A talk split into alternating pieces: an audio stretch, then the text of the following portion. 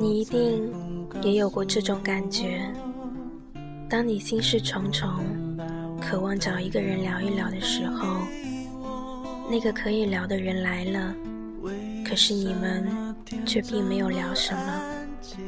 当然，聊是聊了，可是他聊他的，你也试着开始聊你的，只是到后来，你放弃了。于是。你们的聊天成了两条七歪八扭的曲线，就那么凄凉的、乏力的延伸下去。你敷衍着，笑着，假装聊得很投机，但是你心里渴望他离去，渴望自己静下来，静下来啃食那属于自己的寂寞。倒不如自己闷着的好。这是你的结论。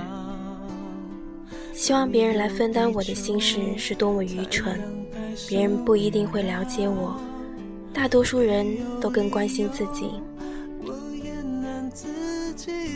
于是你领悟到，有些事情是不能告诉别人的，有些事情是不必告诉别人的，有些事情是根本没有办法告诉别人的。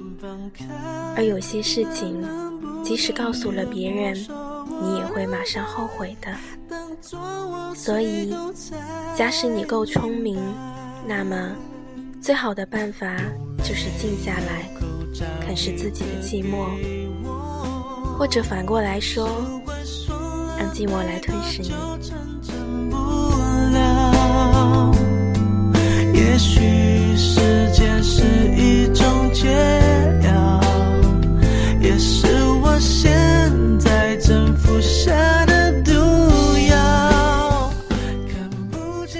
于是，你慢慢可以感觉到午后的日影怎样拖着暗淡的步子西斜，屋角的浮尘怎样在毫无目的的游动，眼前的蜘蛛怎样捡那囚禁自己的网，暮色又怎样默默地爬上你的书桌，而那寂寞的感觉又是怎样越来越沉重的。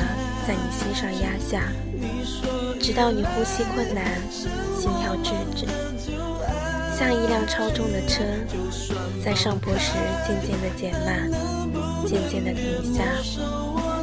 于是，你觉得自己胀得无限大，大的填满了整个宇宙空间，而这在这无限大的你的里面，所胀满的只是寂寞。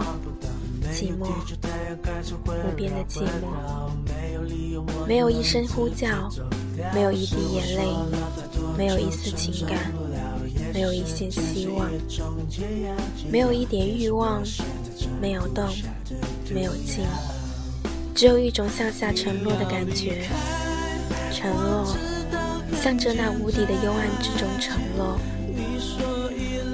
于是。夜色密密的涂满了宇宙，在上下前后左右都是墨一样的幽暗里，你不知道自己是否仍在继续沉落。你所知道的，只是那沉重的、无边的、漠然的、死一般的沉默。谢谢大家收听来自罗兰的《寂寞的感觉》。